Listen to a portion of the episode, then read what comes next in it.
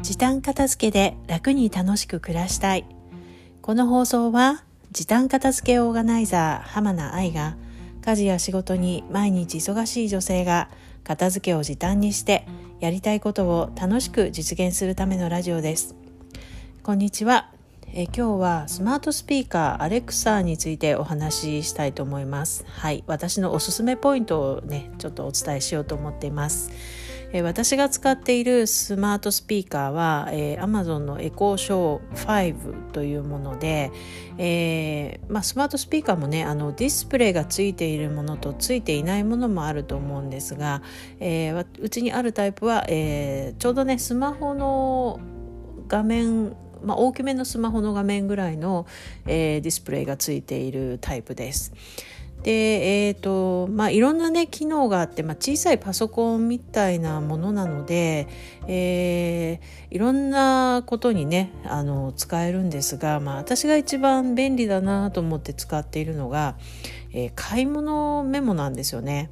えー、基本的に、えー、スマートスピーカーって話しかけたら答えてくれてその、えー、話しかけた内容の動作をしてくれるっていうもので例えばニュースを出したり、えー、天気予報を聞いたり、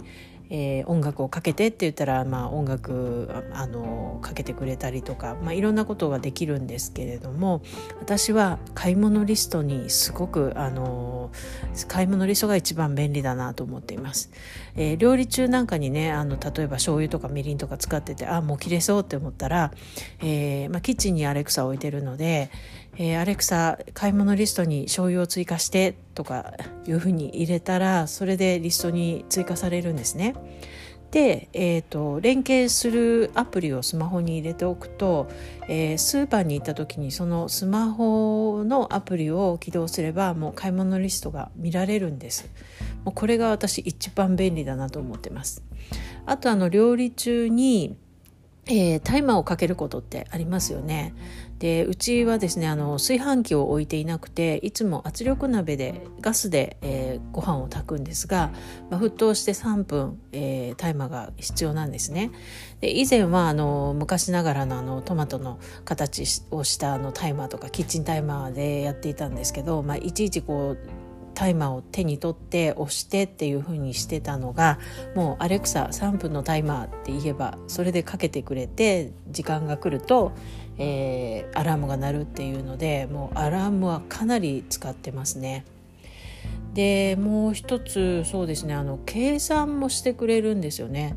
あの私はあのえっ、ー、と食食品、まあ、料理する時に、えー、と食材の0.6%の塩分を入れたらまあ大抵何でもあのまずくはならないみたいな料理法をやってるんですけど、えー、食材を全部あの測りデジタル測りにかけてそれの、えー、例えば 1000g の0.6%はってアレクサに聞くと、まあ、答えが返るんで返ってくるんですよね。まあ、1000g の0.6%はまあすぐ分かると思うんですけど 876g の0.6%はとか、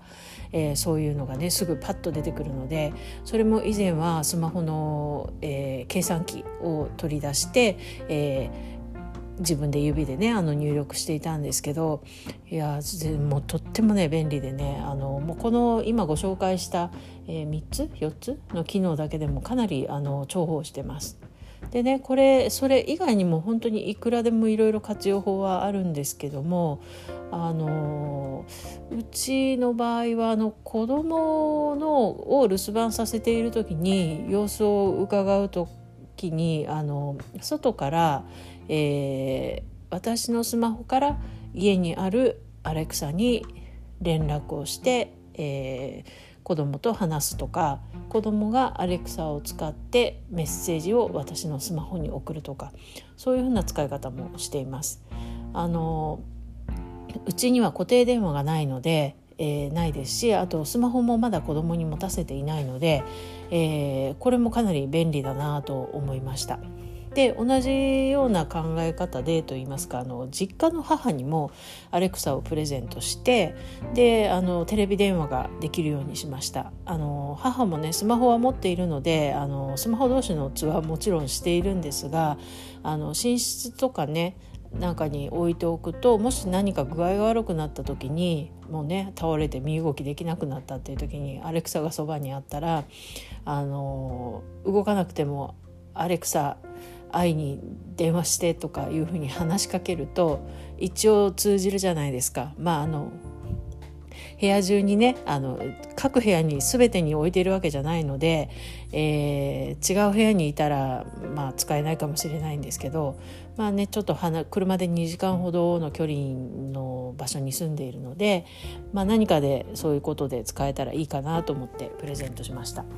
という感じであのいろいろあのまだまだあの使い道はたくさんあるんですけれども私がとってもあの便利だなと思って活用している、え、スマートスピーカーについてご紹介しました、えー、まだね、え、スマートスピーカー使ったことがないという方は、えご参考になると嬉しいです。もちろん持ってる方でまだ使ってない機能があるっていう方も、えよかったら試してみてください。ということで、え今日はスマートスピーカーのご紹介でした。本日も最後までお聴きくださいましてありがとうございました。それではまた明日。さようなら。浜名愛でした。